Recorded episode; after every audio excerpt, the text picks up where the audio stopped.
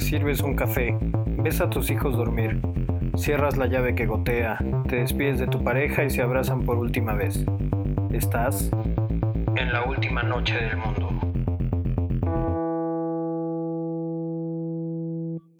Hola mundo, yo soy Rafael Chapulín y estás escuchando el episodio número 3 de La Última Noche del Mundo, un podcast donde hablamos de esos temas que taladran tu cabeza cuando no puedes dormir y nos hacemos muchas preguntas serias o tontas que vale la pena platicarlas con alguien.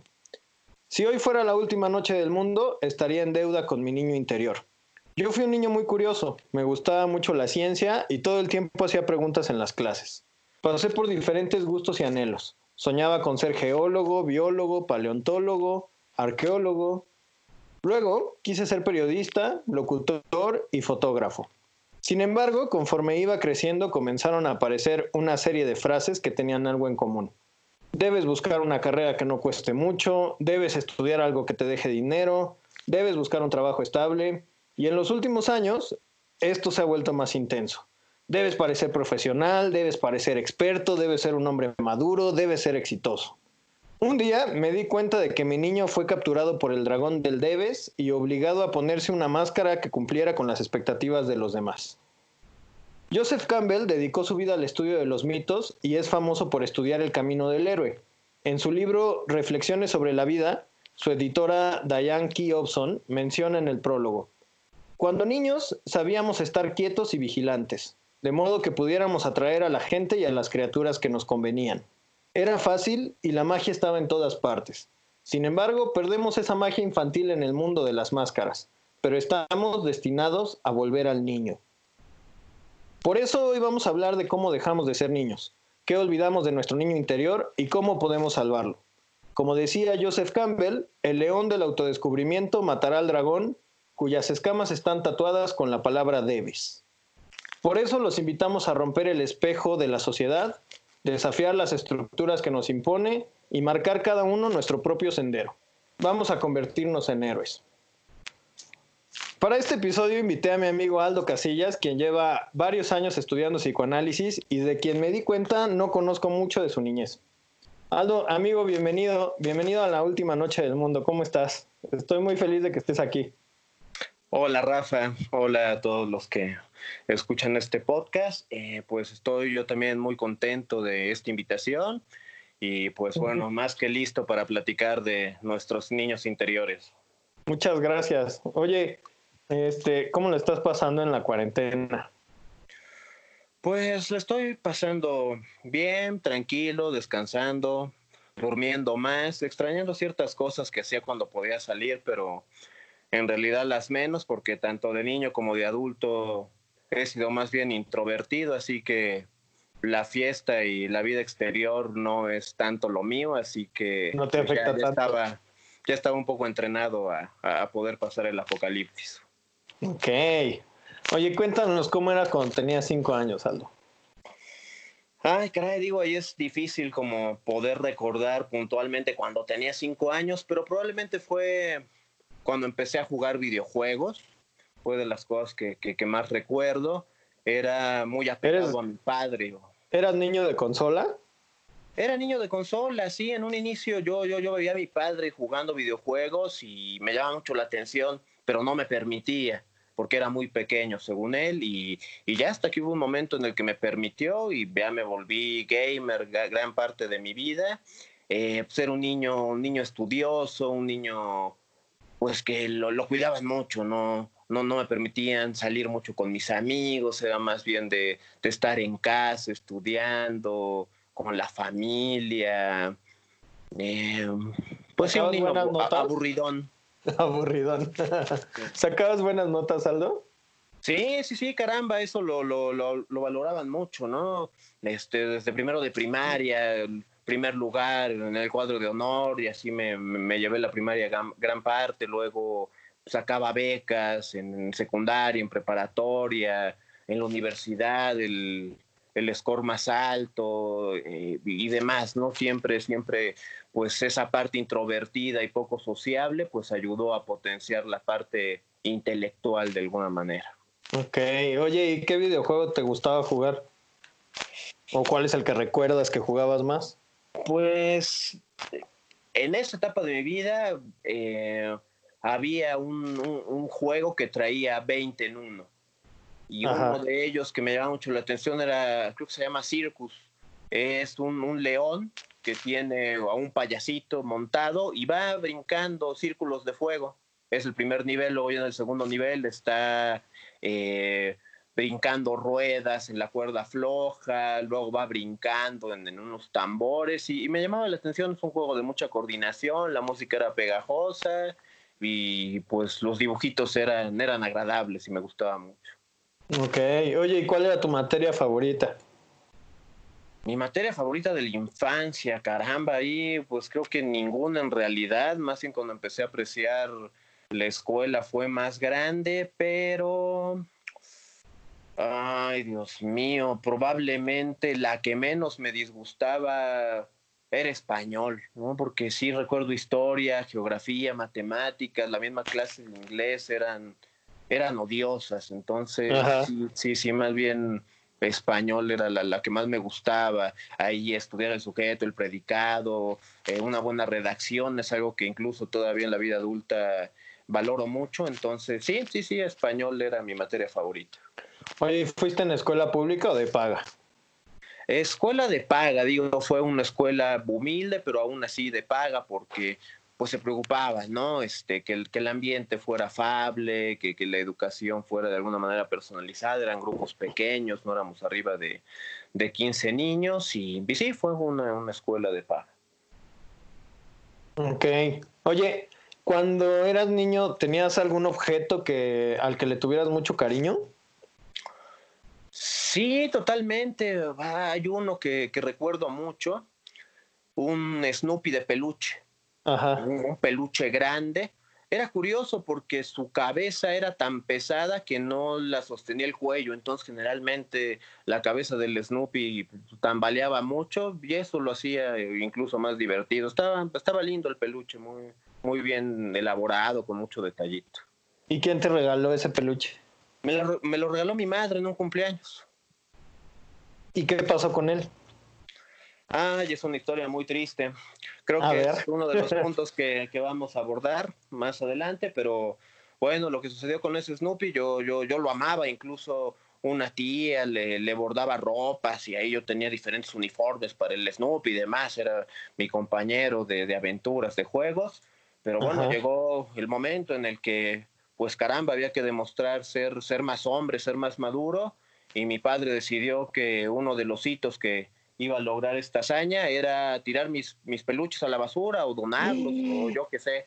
Entonces, pues ya un día agarró una bolsa de basura y a meter todos los peluches y yo, oye, por favor, pero pues el Snoopy es un peluche que yo aprecio mucho, no me hagas eso. Y pues ya con, con, con, con la garganta hecha un nudo, tuve que soportar que mi peluche más amado se fuera Beto a saber dónde, pero pues ya no, no lo vi más y entonces fue un empuje para, para ser más maduro y más adulto que me dolió hasta el alma y se, me hace totalmente injusto, pero bueno, es de esas ideas que tienen los adultos.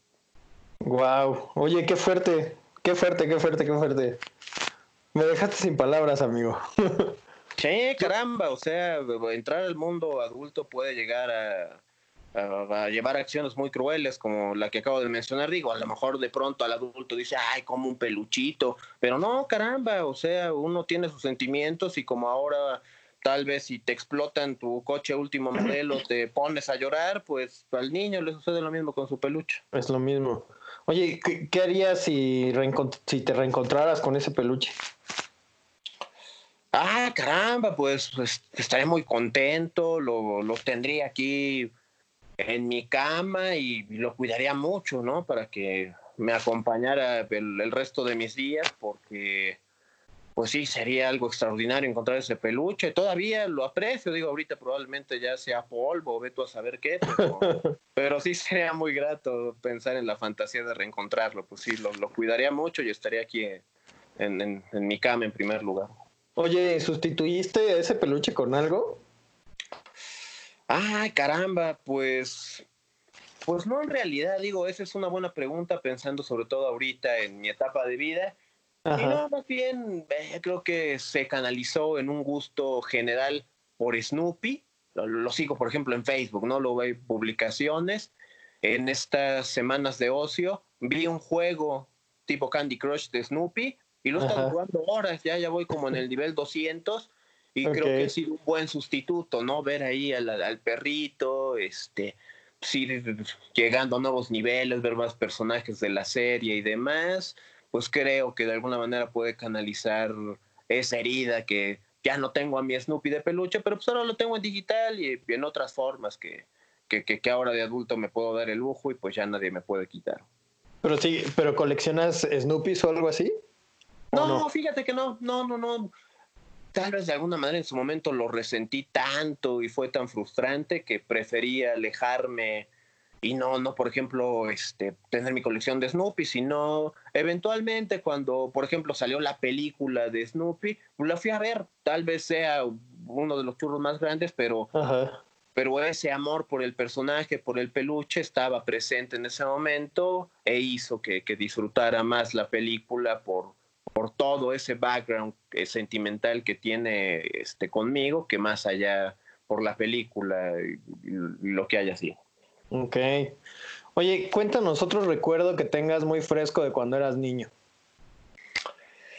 Un recuerdo muy fresco, pues justamente ese, ese cambio de pasar de ser bebé a un niño capacitado de jugar videojuegos y sobre todo un, recuerdo muy fresco era ese.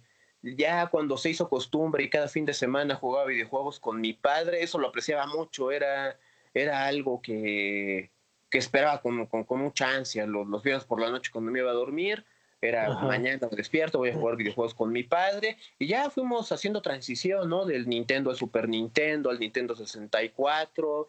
Y ya íbamos cambiando. Jugábamos luego FIFA, jugábamos contra uno, uno de, de guerra, una simulación de una guerra, así que esos momentos que compartía con mi padre con videojuegos, luego también lo, lo hacíamos en Yahoo, jugando billar los dos juntos con otras personas alrededor del mundo, entrando en torneos, este, pues fue una buena convivencia de las mejores que he tenido con mi padre y es, es algo que tengo muy fresco y digo, actualmente ya no lo tengo, ya no vivo con mi padre, este, nos vemos de vez en cuando, pues él ya no tiene la misma actitud como para, para jugar y demás, pero, pero a nivel recuerdo es algo fresco y grato que tengo. ¿Y a ti se te quedó lo gamer? Sí, sí, sí, me quedó lo gamer. Eh, digo, de mis primeros sueldos, gran parte lo, lo, invertí en Guitar Hero, en comprar nuevas consolas, nuevos videojuegos, demás. Luego ya la demanda de estudios, de trabajo, ha ido en detrimento lo que le puedo invertir en tiempo a los videojuegos. Pero, por ejemplo, eh, algo que también llevo desde hace 20 años jugando es Pokémon. Ok. Lo jugué, me encantó. Y ahora los fines de semana que tengo unos ratitos libres, pues tal vez juego una o dos horas Pokémon y, y más allá del juego por sí solo, creo que esa carga emocional que tiene eh, juega mucho como un cóctel de hormonas en mi interior y entonces hay un placer eh, evocativo de esa infancia tan feliz ahora en mi vida adulta cada que lo juego. Ok. Oye, ¿y cuál, cuál, qué Pokémon juegas? ¿Los de consola o Pokémon Go? Eh, Pokémon Go lo jugué, pero fíjate que no me gustó tanto, probablemente porque no evoca tan cabalmente el juego de mi infancia. Entonces prefiero los de consola. Ahorita estoy con, con, con, Pokémon Sword y ese se parece mucho a las versiones rojas y azules de hace 20 años. Ok, a las originales, ¿no? A las primeritas que salieron. Exactamente, sí. Oye, ¿y qué cosas buenas o malas marcaron tu infancia, Aldo? Ay, caramba, pues digo, cosas buenas estarían las que ya mencioné, ¿no? Creo que va mucho de la mano lo que uno recuerda y que tiene fresco en la medida en que tenga anclado un, una emoción importante, tanto buena como mala. Entonces, sí, los videojuegos, la convivencia con mi padre, el estudio, el ser disciplinado, esos son cosas buenas de la infancia Digo, malas también la disciplina, porque digo, puedes tener cosas buenas en tanto nivel profesional, pero cosas malas, pues no, no, no me divertí tanto como hubiera querido, por ejemplo, ¿no? Y también los videojuegos tienen su parte mala en el sentido mismo de no haber ido a jugar fútbol a la calle, por ejemplo, ¿no? Y pasar okay. ensimismado, yo solo jugando, pues, pues provocan un, un, niño tímido, como, como yo lo era en la, en la, en la primaria, ¿no? Este, Sientes que fuiste un niño solitario entonces. Sí, sí, exacto. No, no, no, no tendría grandes amigos. Aquellos que eran mis amigos, pues era más bien porque compartíamos ese gusto por los videojuegos. Pero pues yo veía que, que, que, los amigos pues se quedaban a dormir en casa de sus amigos, o eran Boy Scouts, o cosas más del exterior que por mis condiciones familiares a mí no, no se me permitieron. Entonces de pronto digo, ay, caramba, o sea, creo que eso me hubiera aportado experiencias infantiles, gratas también, y no solo cargarlo tanto esta parte individual. ¿Y ya debía llevaban de esa manera? ¿Eh, ¿Perdón? ¿A qué crees que se, cre que se debía que te criaban eh, ah, como claro. más en casa? Sí, sí, sí, pues eh, según mi hipótesis, creo que creo eso es, es totalmente cierta, pues mis padres son divorciados, entonces Ajá. quien cuidó de mí principalmente fue mi abuela, y mi abuela fue muy laxa con mi padre, y mi padre fue un relajo total. Ajá. Entonces dijo, con este no me equivoco y vamos a ejercer mano dura desde el primer día para que me salga estudioso y trabajador, y no le falló. Nada más que igual se le pasó la mano de pronto, pero pues... pero lo agradezco, digo, la intención fue buena, el medio no el mejor, pero el resultado pues sigo vivo y creo que soy relativamente feliz. Entonces, ok. ¿Fue muy estricta tu abuela contigo? Pues no, no, no podría decir estricta, pero me gustó mucho justo este un término que usó un, un profesor de español, eh, castradora. O sea, okay.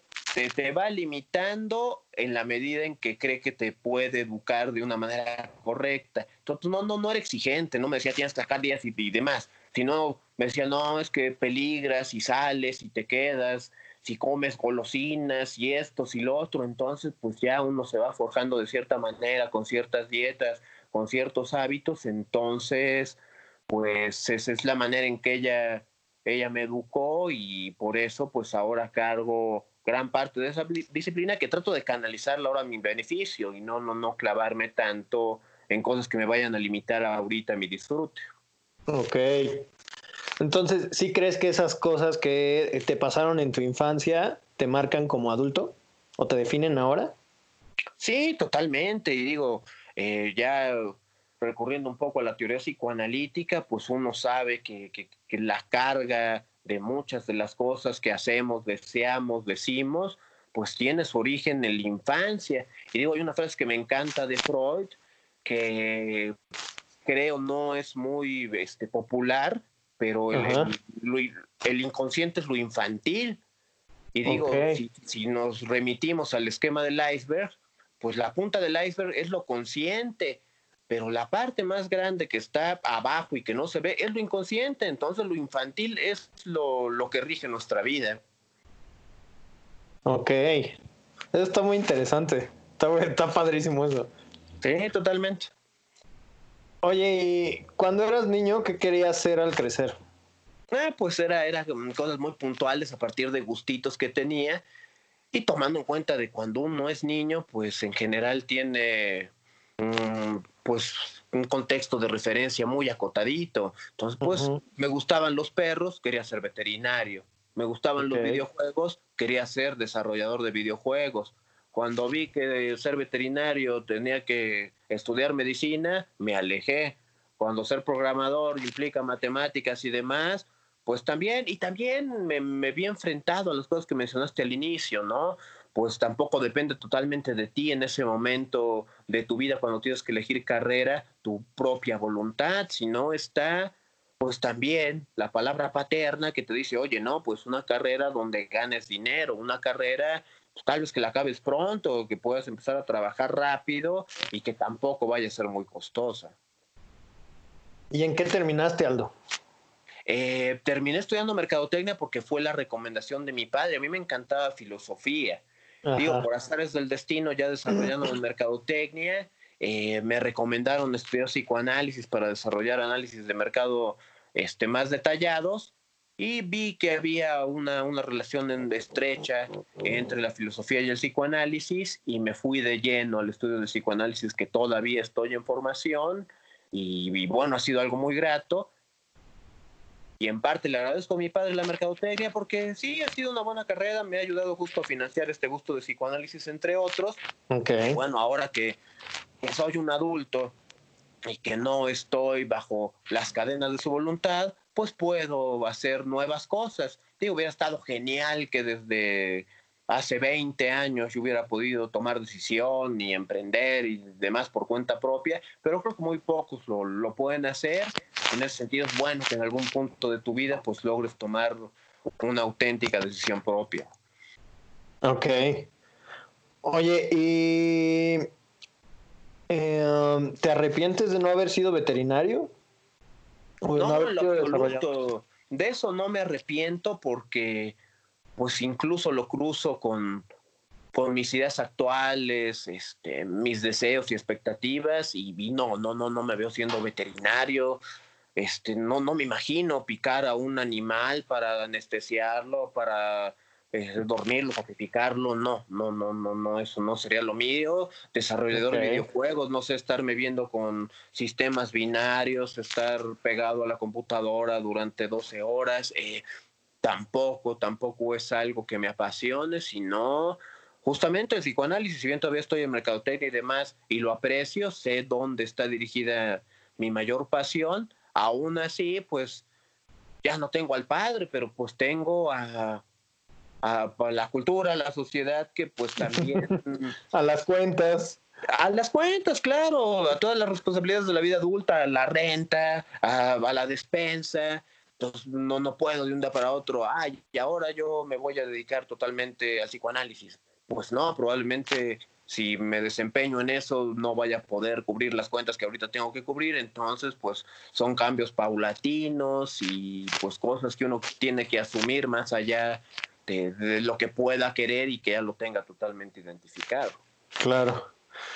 Oye, ¿y cuándo te diste cuenta que dejaste de ser un niño? Ah, y eso, eso es un tema que creo que tiene mucha jiribilla. Digo, darme cuenta como tal, pues creo que también es mucho lo impuesto, ¿no? Ajá. Aquí en México, a partir de los 18 años, uno deja de ser niño. ¿Por qué? Porque físicamente ya hay ciertos atributos y supuestamente a nivel criterio hay otros que te permiten tomar ciertas decisiones este, de, una manera más ordenada que lo que haría un niño. En ese sentido, sí. Eh, yo me sentí pasar a, a, la edad adulta cuando tuve 18 años, probablemente a los 17, que fue mi primera novia, dije, ay, bueno, ya le perdí el miedo a las niñas, ya acepto que me gustan, ya me di un besito en la boca, entonces creo que pues esas pudieran ser algunas pistas de que pues ya no soy niño, ¿no? Ya soy adulto, hago cosas de adulto, entonces creo que eso va muy de la mano, ¿no? Me hace recordar también, pues amigos, cuando cumples 18 años, no, pues, pues vamos al table, vamos a que te estrenes, si es que no lo has hecho. Entonces creo que sí va muy de la mano la primera experiencia sexual y la mayoría de edad, este, pues dictada a los 18 años, que se cree que es... Como la aprobación social. ¿no? Exacto, de, ser en ese sentido, pues yo, yo me alineé y creo que 17, 18 años es el momento en el que sentí haber pasado a la adultez. Digo, porque no, no creo que sea, o al menos en mi caso, un, una transición de niño a adulto, sino de niño a adolescente a adulto. Entonces yo creo que de niño a adolescente, pero ya empieza a salir el vello público, empiezas a sentir ciertas cosas más intensas que antes no sentías, como atracción por el sexo opuesto, te va cambiando la voz y demás. Bueno, ya no soy niño, soy adolescente. Oh, por el sexo. Exacto.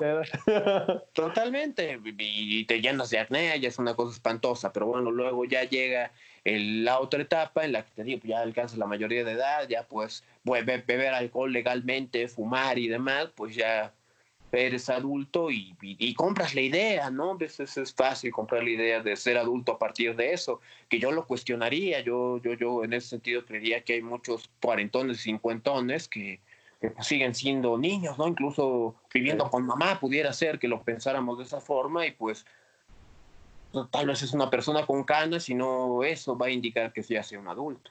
Claro. Oye, eh, ¿cómo se siente dejar de ser niño?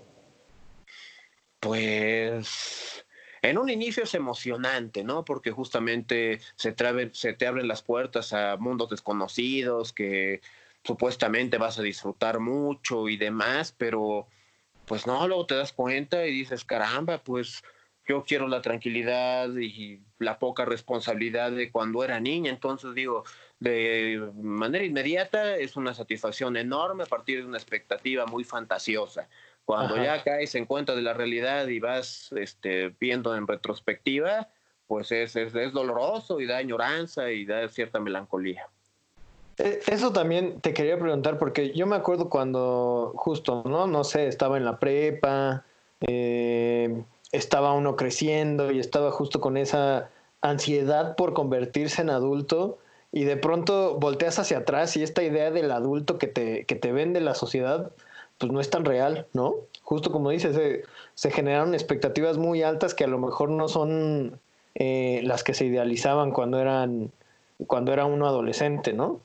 sí, y eso también, también son choques generacionales, ¿no? Eh, pues de alguna manera, generaciones anteriores, no sé, tal vez pensar en los X, pueden decir, bueno, pues es que pues yo, yo, yo tuve mi casa, yo tuve mi familia, yo tuve mis hijos desde los 21 años, tuve mi coche, tuve mi propia empresa y solo estudié para la preparatoria tal vez, ¿no? dices, ay, bueno, caramba, la vida es tan fácil, pero ahorita uno ya con maestría y demás apenas puede pagar una renta en, una vecindad, ¿no? Entonces eso es una cosa muy complicada, que, que, que uno ve sus padres cierto patrón, se atiene a eso, pero ya cuando lo alcanza uno la vida adulta, la realidad de la independencia, pues, pues, pues ese, patrón ya no es válido bajo el mercado laboral actual y, y los precios de los inmuebles y demás.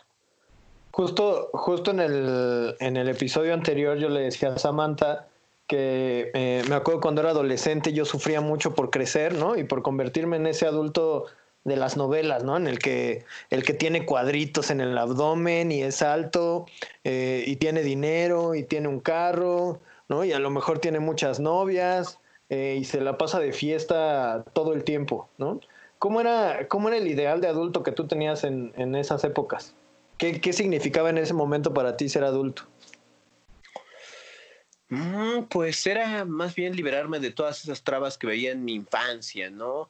Pues ahora sí poder salir, ahora sí poder pues comer chucherías, eh, poder llegar tarde o incluso no avisar, pero digo, más allá de eso, ves que no necesariamente haber alcanzado la mayoría de edad y ser adulto te lo da, o sea, se necesitan otras cosas más allá del ser adulto para alcanzar pues, una idea de mayor libertad. Entonces ya vi que tenía que irme a, rentar solo.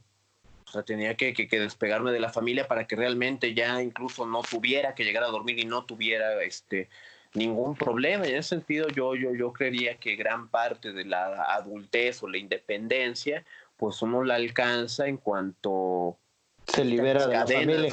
del papá, de la mamá, porque incluso el hecho de irte a vivir con tu pareja, eh, estar casado, tener tus hijos, tener tu propia casa, no es este indicio de que ya seas un adulto independiente, pues hay tantos este señores que dependen de su mamá y que la mamá dice y que la mamá vira. Y entonces, oye, no, es que debes de cocinar como mi, como mi mamá, le dicen a la esposa o tienes que hacer esto, lo otro y la mamá está ahí educando al hijo, bueno, educando al nieto, entonces, pues pues creo que, sería algo más avanzado que solo verlo en términos tan burdos como nos los han vendido, como, como bien dijiste, ¿no?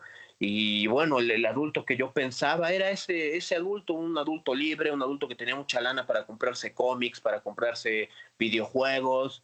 Eh, pues fíjate que yo no lo veía tanto como un, adulto de, de, muchas chicas, yo, yo lo veía más este, a, alcanzar lo que no vi en mi familia, ¿no? Un adulto que lograba tener una relación estable, que se casaba, que tenía una familia, que era muy amado por su familia, que cuidaba de su familia. O sea, yo, yo, yo le apostaba a eso, ¿no? Porque mi familia es mucho de la idea de, ah, pues el amor es una fantasía, el matrimonio no sirve para nada.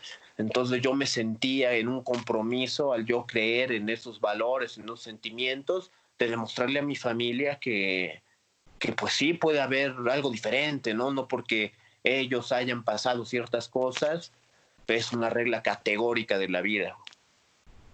Y, y también me imagino era como la, la, rebeldía, ¿no? Propia del adolescente, ¿no? De demostrarle a, a la familia que la norma, que en ese caso era eh, eh, el amor no existe, eh, era pues demostrárselo, demostrarle lo contrario, ¿no? Sí, totalmente. Eso, es algo como muy automático del adolescente, ¿no? Si dicen acá blanco es negro. Y también puede ser como, como, en cosas que pudieran parecer positivas, ¿no? Si dicen que el amor no existe, pero pues yo voy a luchar por el amor. Pero probablemente si hubieran dicho el amor sí existe, ah, bueno, voy a luchar por encontrar el desamor. Y, eso va muy relacionado con, con, lo que mencionamos al inicio del dragón y el león, ¿no? Creo que no necesariamente va a ser todo el momento de que el león vaya a imponerse al dragón y el dragón al león, sino buscar un punto intermedio en el que el león no necesariamente va a actuar para contraponerse al dragón, sino para buscar su propio camino y ya tal vez no, no, no ser un león, sino otra cosa que toma una decisión propia. Ok. Oye, a mí me costó mucho trabajo salir de, de mi casa, ¿no? Me costó, digo, algunos de mis amigos lo saben, que desde la prepa estoy intentándolo. ¿A ti te costó trabajo salir de tu casa? O, o romper este vínculo eh, este, de poder que, que tiene la familia hacia el individuo. Eh, sí, sí fue, fue difícil, digo, sobre todo primero en términos económicos, encontrar algo que se adecuara a, mi ganancia sin, me sin, sin quedarme sin, sin comer. Y en un segundo momento, pues sí, como que hablarlo con la familia pues, no, no era fácil.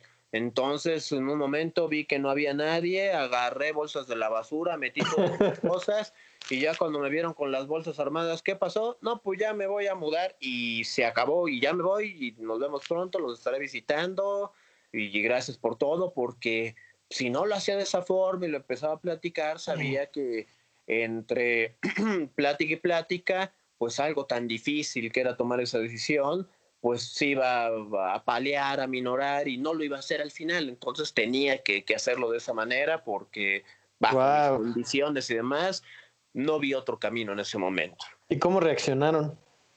Sorprendidos, pero, pero bien. O me dijeron, bueno, tienes un, trabajo estable, eh, eres responsable, confiamos en ti, cualquier cosa aquí estamos y, lo tomaron de buena manera. Digo, de pronto tal vez mi abuela se puso sentimental de que ya no me iba a ver todos los días y demás, pero bueno, son, son cosas que, que, que, que hay que superar, que hay que solventar. Digo, yo, yo sigo siendo cariñoso con mi abuela, la visito, le llamo y demás, pero tampoco uno puede detener la vida por los otros. Por, por esos vínculos, claro. Oye, ¿y crees que haya sentido que su misión fue cumplida cuando te fuiste? la misión de... ¿De tu abuela? Ajá. Eh, ay, qué buena pregunta, nunca me la había planteado. Pues yo pensaría que sí, justamente en el sentido de que pude salir de casa, pude independizarme, pude ser el hombre responsable que ella quiso desde mi infancia, eh, se cumplió su, su misión, sí, totalmente, tal vez no era la manera en cómo ella quería que se canalizara esa misión, pero la canalicé a mi, a mi beneficio y, ella está contenta. Y ella, ella me lo decía reiteradas veces, ¿no? Uno cría a los hijos y los hijos son como aves que en algún momento van a volar del nido y pues bueno. Pues, El famoso nido vacío. Exacto, y pues ya, ya, ya volé del nido, lo dejé vacío, eventualmente pues voy, visito el nidito, pero, pero es que también por amor uno debe alejarse porque llega un momento en el que pues al crecer y tener otras expectativas diferentes a la del niño, pues se van rozando esas relaciones con la gente que uno ama y vas a terminar muy mal si no te vas de ahí también. Claro. Oye, ¿y qué crees que pasa entonces con toda, sobre todo con, con mucha gente de nuestra generación que no es porque no quieran, sino porque la misma sociedad en términos económicos no le permite desvincularse de la familia así. O sea, ¿crees que eh, tengan todavía este, eh, pues este ombligo eh, de poder que, que de pronto somete al individuo? Por supuesto, sí, sí, sí. O sea, se oye muy bonito. Es que quiero estar con mi mamá, es que no me alcanza, es que estoy ahorrando para comprarme mi departamento. Digo, pretextos chulos puede haber mil, pero en realidad pues es la zona de confort, es el miedo a lo desconocido, es el miedo a enfrentarse con uno mismo. Y, sí, o sea, estar ahí con mami y saber que si te corren del trabajo, pues no importa porque pues ahí tienes un, un techo seguro, comida segura no, pues irse, irse de casa, esa es una cosa eh, de terror. Al, inicio es de terror y luego te acostumbras al terror, pero ese es un terror constante porque no sabes qué tanto vas a poder mantener tu empleo y qué tanto de pronto pues vas a tener para la renta, para la comida y para todas las responsabilidades que tú decidiste tomar por propia cuenta. Pero digo, al final, si uno pone una balanza, en cuanto a salud mental, pues mejor vivir con ese terror a estar muy cómodo bajo las faldas de mamita. Aparte creo que es enfrentarse justo, pues eso es la vida, ¿no? Ese terror permanente. Sí, totalmente. Y, digo, una de las mayores causas de la neurosis es esa eh, negación a la incertidumbre total que se vive en la vida. Y no, pues darle la bienvenida y agarrarse a catorrazos con esa incertidumbre y no buscar pensar que pues sí, sí, sí hay certidumbre, voy a estar con, con, mi familia, me van a ayudar y demás. No, incluso estando con la misma familia, va a haber incertidumbre, pero solo que va a ser una incertidumbre en la que además de tenerla vas a estar encadenado. Entonces, pues mejor ser medianamente libre y de todas maneras enfrentarse a esa incertidumbre. Claro. Oye, ¿tuviste rituales de paso entre la niñez y la adultez? Rituales de paso, pues... Porque ves que hay ves que hay culturas en donde mandan a los hombres a casar, ¿no? O eh, pues tan solo los 15 ah. años en nuestra cultura. ¿Qué, rituales te hicieron pasar a ti de la niñez a la adultez? Pues digo, un ritual es este mandar al carajo mis peluches, ¿no? Creo que ahí fue un, ritual Ese, sí, está muy claro. el carácter y, pues al hombre que iba, que iba a ser yo más adelante. Ritual de paso, este, chistoso.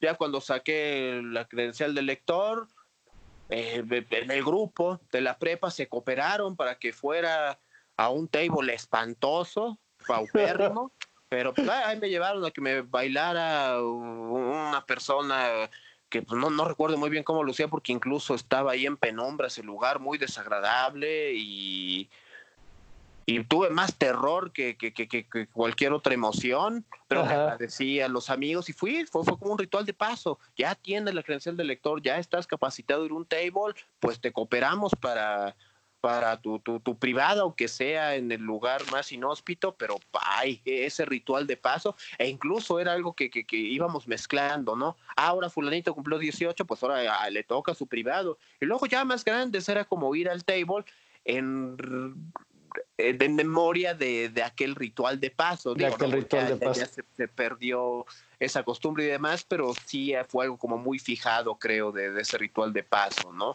De, estar con, con, la mujer desnuda, sobre todo lo que te decía, ¿no? La primera experiencia sexual, este, pues, está muy, muy ligada con, con, este paso. Y todo, el, y todo el mito alrededor del sexo en esa edad, sobre todo, ¿no? Que te lo ponen como la panacea y y este y, no sé el, fruto prohibido básicamente no sí claro y luego tal vez te, te, te, te, das cuenta que como todas las demás fantasías que te pintaron de la vida adulta como maravillosas pues al final de cuentas el sexo va a ser un problema más en tu vida no por buscar tenerlo por no tenerlo pero pues, va, va a ser una eventualidad más para sumarle. Ok para sumarle a la histeria. Exacto sí sí Oye, Aldo, ¿el Aldo adulto tiene contacto actualmente con el Aldo niño? Sí, totalmente. Yo, yo, yo me considero un adulto muy infantil en mi vida personal y tengo contacto con, con ese niño. Pues, cuando juego Pokémon, por ejemplo, eh, tengo un gatito cachorro me, siento todo un niño cuando, cuando juego con el gatito. Eh, también tengo muchas, muchas dinámicas chistosas con, con Ari, con mi pareja. Eh, veo Los Simpsons en, las noches. Digo, ya es una caricatura para adultos supuestamente, pero también lo que valoro mucho de esa caricatura es que me recuerda, me recuerda a mi adolescencia, a mi infancia, que le empecé a ver y, y me encantaba, coleccionaba los cómics, coleccionaba figuras de los personajes y demás, y ahora que lo veo, pues sí me causa gracia, pero además está ese valor sentimental muy fuerte y busco darme este, todos esos pequeños placeres que aluden a, a esa infancia gozosa en la que pues de pronto también me doy algunas golosinas, eh, unos rancheritos, unos churrumais, unos rufles de queso, que eran las golosinas que yo compraba en la cooperativa. Entonces, no, no, no, al contrario, en la medida en que logro encontrar esos momentos gratos de mi infancia y los puedo incorporar a mi vida adulta, lo hago. No sé si de pronto me puedan este, catalogar de chabelo, me importa muy poco. Creo que son pocas las cosas que me hacen felices y yo lo voy a seguir haciendo hasta que me dejen de hacer feliz. Ok. Oye, y como adulto, ¿cuál es la máscara que te pones?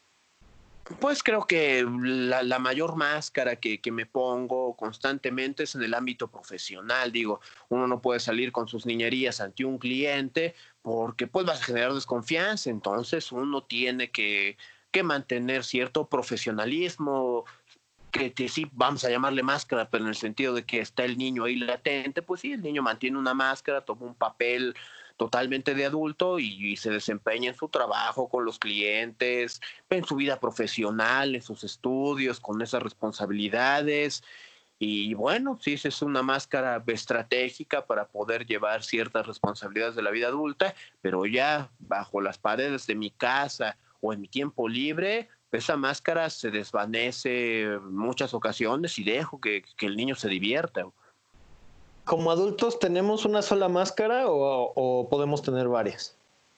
Pues digo, ahí depende mucho del adulto. Digo, hay quien tiene personalidad múltiple y ve tú a saber cuántas máscaras pueda tener esa persona, pero pues sí, yo creo, yo creo que puede haber varias máscaras, ¿no?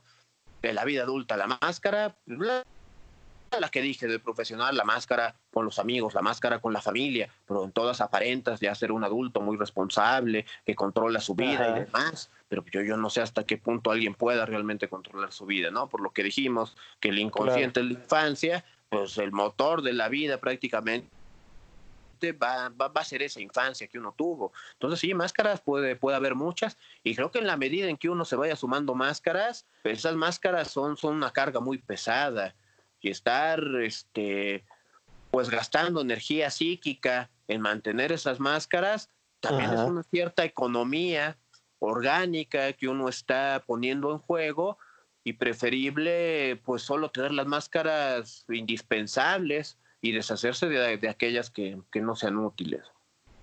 Oye, ¿y cuál es una máscara que te pese? ¿Qué máscara me pesa? Ay, Dios. Pues tal vez cuando me junto con la familia y, pues no sé, son muy de derecha o son muy religiosos. Digo, ay, pues ya pongo aquí la máscara del adulto que no le afecta que, estén tirando, ¿no? Porque incluso pues, ellos saben que, que, yo ni soy religioso ni soy de derecha y como que le agarran por ahí, ¿no? Para, para estarme picando en ocasiones pues bueno, ahí la máscara que pongo, pues mira, yo soy un adulto tan prudente que me puedes picar lo que quieras y no te voy a decir nada. ¿Por qué? Porque me quiero ahorrar. Me quiero ahorrar estar yo contra 10 personas que piensan diferente de mí, porque no vamos a llegar a nada. Ni ellos me van a cambiar a mí, ni yo los voy a cambiar a ellos, y ni tengo ganas de cambiarlos, ni de que me cambien. Entonces, pues sí sería una de las máscaras más pesadas, porque de pronto es, ah, ya me la quiero quitar y quiero echar pelea. Pero nada, mejor ya me la ahorro y mantengo la máscara. La máscara también protege de ciertas cosas. Ok. Oye, ¿crees que tu vida está guiada o influida por el dragón del deber ser? Ah, caramba, no, pues sí, sí, sí, totalmente, digo, uno de, mis objetivos sería ese, ¿no? Vencer al dragón, no hacerle caso y demás, pero ¿hasta qué punto, no? ¿Hasta qué punto uno puede ser un anarquista total?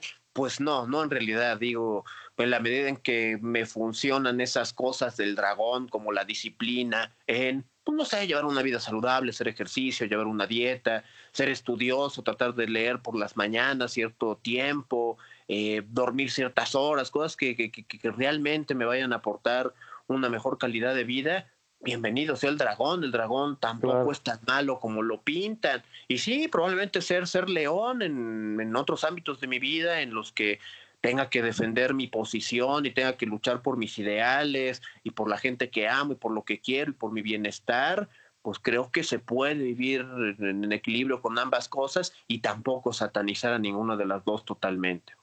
Ok. De, hecho, déjame decirte que eres la persona, yo creo, la persona más disciplinada que conozco. Pues sí, ahí está la, abuela con su látigo. bueno, pero te ha salido, te ha salido muy bien esa, esa abuela simbólica. Sí, caramba. O sea, creo que justamente es de lo que habla la alquimia, ¿no? ¿Qué hace la alquimia? Pues con, roca, con, desperdicio, genera oro, genera diamantes. Pues eso hay que hacer con, con nuestra vida. O sea, tal vez en nuestra infancia no tengamos las cosas más gratas porque pues, no hay los padres perfectos, no hay las infancias perfectas, pero a partir de, de, agarrar ese material en bruto no tan grato, pues uno hacer alquimia en su vida y generar cosas gratas, o generar cosas que, que generan bienestar. Ok. Oye, Aldo, para ti, ¿qué es la madurez? Pues justamente la madurez va mucho en el sentido de lo que ya, ya había comentado. La madurez va en tanto uno puede darse cierta libertad, cierta independencia a ideas que lo están haciendo a uno caer en un malestar. O sea, si, si, algo te dictaron tus padres, te enseñaron, o los amigos, o quien haya sido, y actualmente eso hace que te tropieces en la vida, pues, creo que ahí careces de madurez, ¿no? Ya la pues madurez es cuando alguien está más, más formado, más forjado, y entiende un poquito más su ser. Creo que la, la, madurez va muy relacionada con conocerse a sí mismo. En la medida que uno se conoce a sí mismo, logra hacer la alquimia de la, de la que te menciono y logra dirigir sus esfuerzos a cosas que valgan la pena en su vida particular, tal vez sea coleccionar sellos de 1900, es válido. Tal vez sea eh, emprender una empresa y ser el CEO más rico de México, también es válido. Digo, ahí ya será caso de cada quien, pero saber identificarlo a partir de tener ese conocimiento propio. Entonces, ser maduro es tener la capacidad de liberarse de sus cargas, ¿no? Y de, y de elegir su camino. Sí, en tanto hay un conocimiento individual. Ok. Oye, Aldo, ¿qué deseas tú para tu futuro? Pues Digo, es difícil por esa misma incertidumbre que sé que en todo momento está y uno no sabe si va a amanecer al día siguiente, pero pues me gustaría un futuro totalmente más enfocado en, el psicoanálisis, por ejemplo, o sea, poder gradualmente eh, cambiar mi profesión actual, enfocarla más a, a mis pasiones, eso, eso, estar más cerca de, de, todas las cosas que me apasionan. A lo mejor darme más tiempo para jugar videojuegos también, para leer cómics, que actualmente ya prácticamente no lo hago, pero es algo que, que disfruto, para darme tiempo también de mayor descanso. Eh, pues sí, sí me gustaría una vida en la que tenga mayor tiempo para mí y, y mis seres queridos. ¿El futuro siempre es hedonista, Aldo? ¿Hedonista? Ajá. Eh, pues yo más que hedonista diría que tanto el pasado, el presente y el futuro son muy narcisistas. Y luego se, se, puede también pensar en un sentido malo, no, ay caramba, el que nada más piense en él. Bueno, una cosa es eso y otra más bien tratar de dirigir este, principalmente los esfuerzos y los cuidados en uno antes que los demás, porque digo, para para estar bien con los demás, pues uno tiene que estar bien primero. Claro. Entonces creo que sí, sí, sí, sí, totalmente. El futuro que sea hedonista, que sea narcisista, en primer lugar, y en segundo lugar, que sea para compartir con los otros, porque ya uno va a estar bien, uno va a estar lleno, uno ya no va a estar necesitado, y en ese sentido ya puede, puede aportar algo, pero si uno está en necesidad y busca darle a los demás, pues ¿qué le va a dar uno? Tristeza, nada. Claro.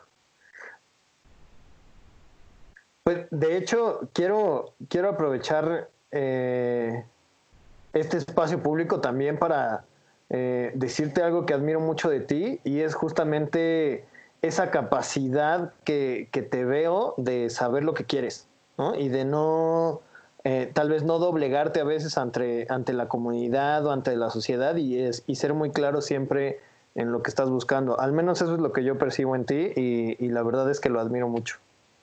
No, no, no, te, te, agradezco las palabras y me da gusto que sea así porque si nos vamos al niño Aldo, el niño Aldo era totalmente opuesto y creo que muchos van por ahí, ¿no? Pues, ¿qué, ¿qué, niño va a tener convicciones? ¿Qué niño va, va, va, a poder defender un punto de vista? Pues no, más bien, ¿qué piensas de este tema? Pues lo que piensa papá, lo que piensa mamá, lo que me dijeron que debía pensar. Y muchas veces así andamos por la vida y a veces lo disfrazamos con nuestras supuestas convicciones, pero no sucede así y es algo que se trabaja todos los días y es algo difícil, pero es algo que, que, te permite vivir y no, no, no estar siendo un parásito de las ideas de, de otras personas. Claro. Oye, Aldo, platícame ahora, ¿qué dice el psicoanálisis sobre dejar de ser niños? ¿Lo, ¿Lo, mm. menciona en algún lado?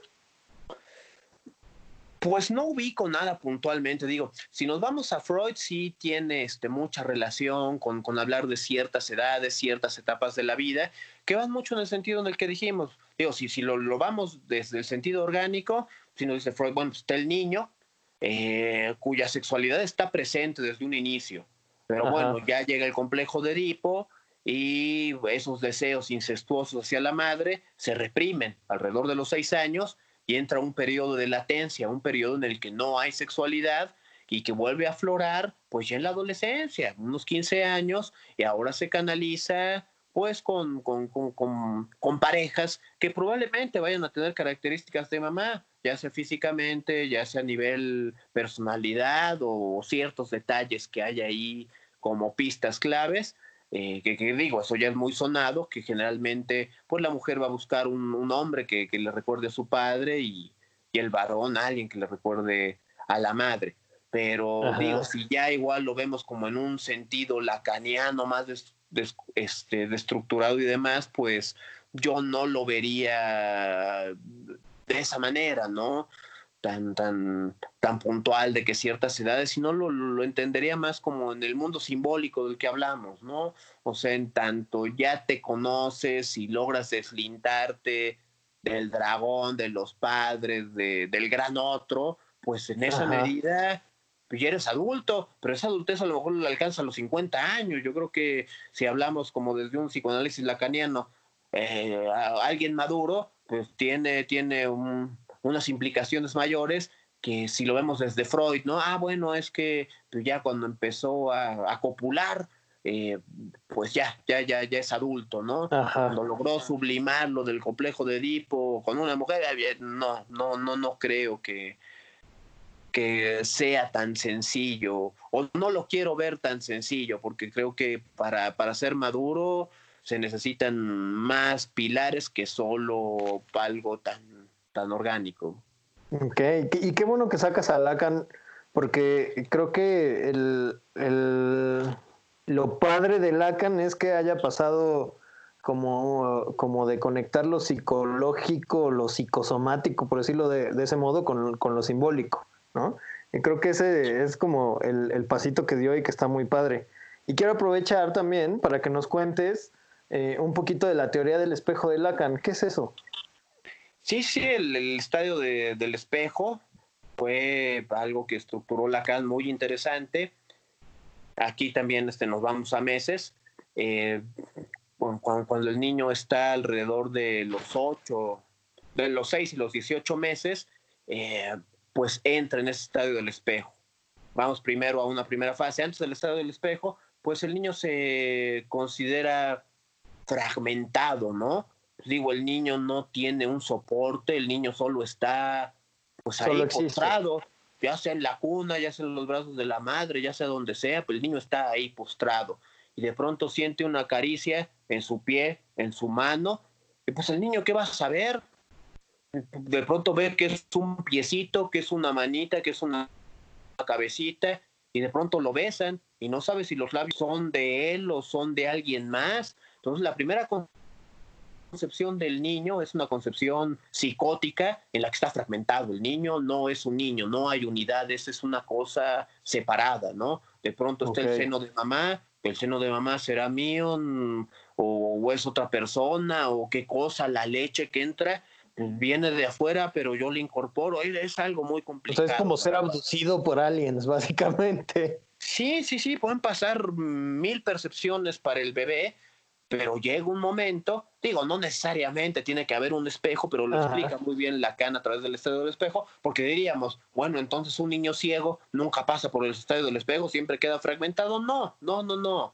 O sea, más bien por la palabra se puede estructurar esta unidad, pero bueno, el, espejo nos puede dar una idea muy clara de cómo... El espejo es una metáfora, ¿no? de alguna manera es una metáfora, sí, sí, sí, totalmente. No es literal que se requiera verse al espejo al niño para lograr esta idea este, de unidad.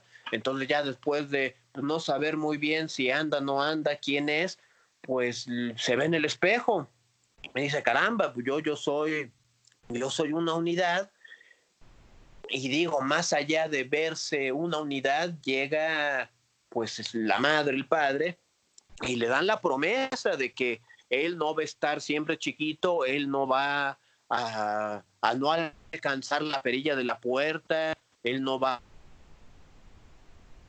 a siempre ni va a andar a gatas, sino hay una promesa de fortaleza, más allá de una unidad física, pues es, es, una, una, promesa de, fortaleza futura. En algún momento vas a ser como papá, vas a ser fuerte, eh, vas a trabajar, eh, te vas a valer por ti mismo y, demás, ¿no? Todas las cosas que incluso ya, ya hablamos en un inicio. O sea, y o sea que el espejo es como el, la, el reforzamiento o el entendimiento de lo que soy yo, pero a través del otro, ¿no? Totalmente, lo, lo, lo entendiste a la perfección, sí, sí es eso, es la unidad que me da la palabra del otro y es esa idea de promesa, de fortaleza que yo voy a tener cuando sea un adulto. Eso, eso es. Y el, espejo entonces también es el dragón del deber ser, ¿no? O sea, al final es esta sociedad que nos, que nos dice que existimos. Sí, totalmente. Eso es algo especular, imaginario, en el que pues la realidad te va para sentar una y otra vez y esa unidad tan fuerte que te prometieron que tú eras y tú lo creíste, pues vas a ver que no, que internamente va a haber muchos fragmentos que, que, habrá que unir y habrá que desunir y habrá que reconstruir y demás, porque pues esa unidad más que física, pues también va mucho a, a nivel psíquico y es buena, no, no pensemos que ahí está el dragón y le desgració la vida al bebé en el estado del espejo, es buena, el bebé no puede andar por la vida pensándose este, fragmentado, pensándose cachitos, uno necesita el sostén de, los padres, necesita la palabra del deseo del otro y, y eso sostiene, pero sostiene en una etapa hasta cierto punto y llega en un momento en el que eso se tiene que transformar a otra cosa y la tarea de uno idealmente sería eso, estar en una constante transformación en la que va uno en búsqueda de esos nuevos deseos que van surgiendo sobre la marcha. Entonces, digamos que para pasar de, o sea, nuestro, nuestra tarea con el espejo es tratar de romperlo, pero siempre reflejarnos, ¿no? Pues sí, o sea, estar conscientes de quiénes somos, pero no dejarnos llevar por las imágenes. En ese sentido, sí, romper el espejo y tener en cuenta que, no todo lo que, brilla es oro, digo, la, tradición popular de los dichos tiene mucha verdad detrás y entonces sí, no, no, no, no confiarnos de, las cosas como parecen ser, sino más bien analizarlas. Eh, yo recomendaría ser un desconfiado este, inicialmente y ya a partir de esa desconfianza ir, tanteando el camino. Ok. Oye, ¿qué le dirías tú a la gente que perdió contacto con su niño interior? Mm, pues digo, en la medida en que estén tranquilos y tengan una vida plena y demás, pues que se olviden de, él.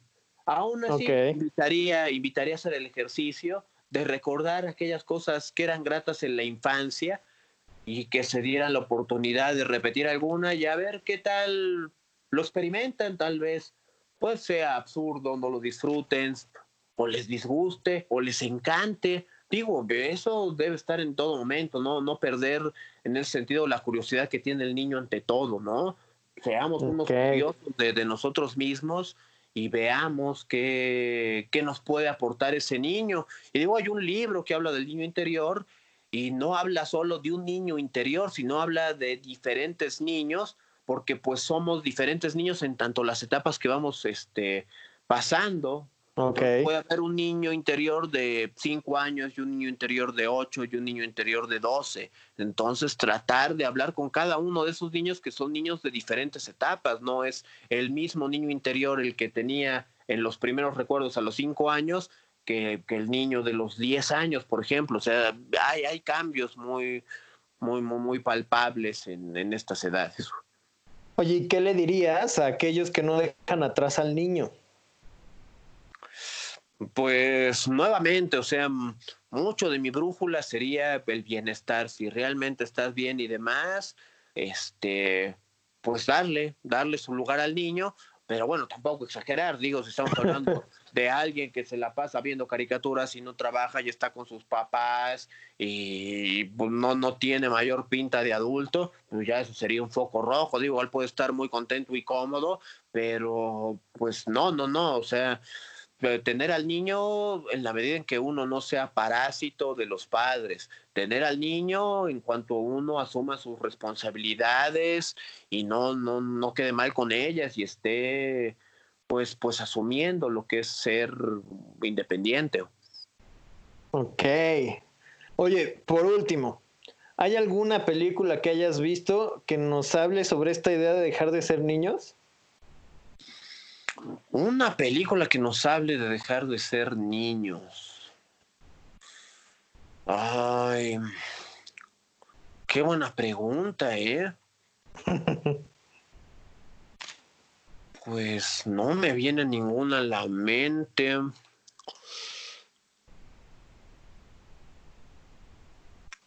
Bueno, a mí me vino mm. Peter Pan. ah, bueno, pudiera ser esa digo, ya yo estaba pensando una como con mayor contenido psicológico y demás.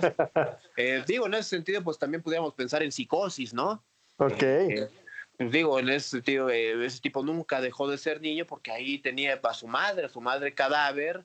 Y digo, si, si vemos la precuela, que, que, que, es la serie de eh, Bates Motel, pues, pues ahí vemos cómo fue un niño totalmente unido a la madre y en ese sentido pues no, no pudo ser adulto, siempre fue uno con la madre hasta el día de su muerte.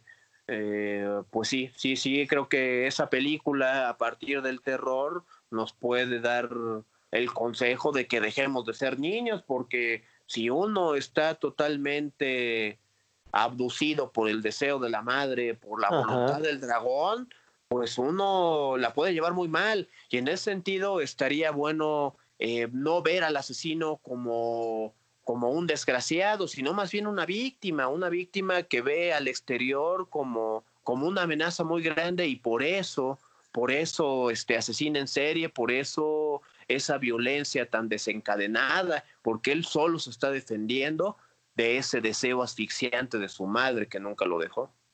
Qué fuerte, qué fuerte. Pues, sí, sí, sí, está creo que podemos concluir entonces, y eso me gusta mucho, que al final lo más sano es siempre tener al dragón y al león peleando.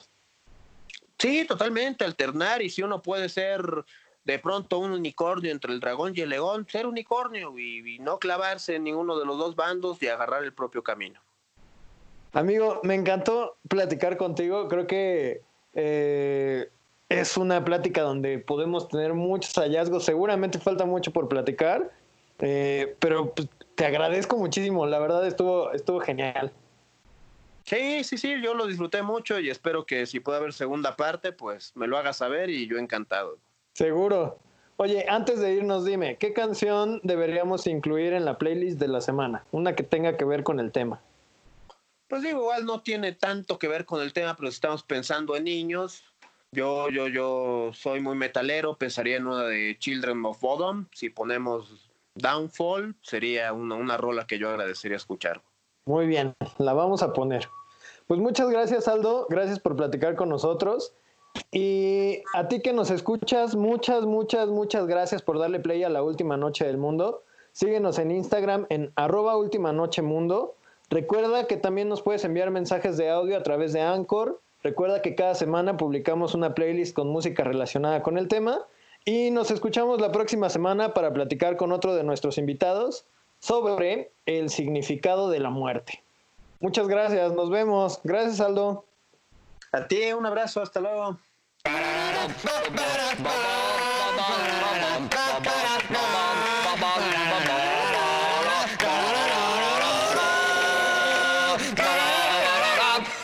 Si esta fuera la última noche del mundo, le diría a mi niña interior que no tenga miedo. La yo adulta está a cargo.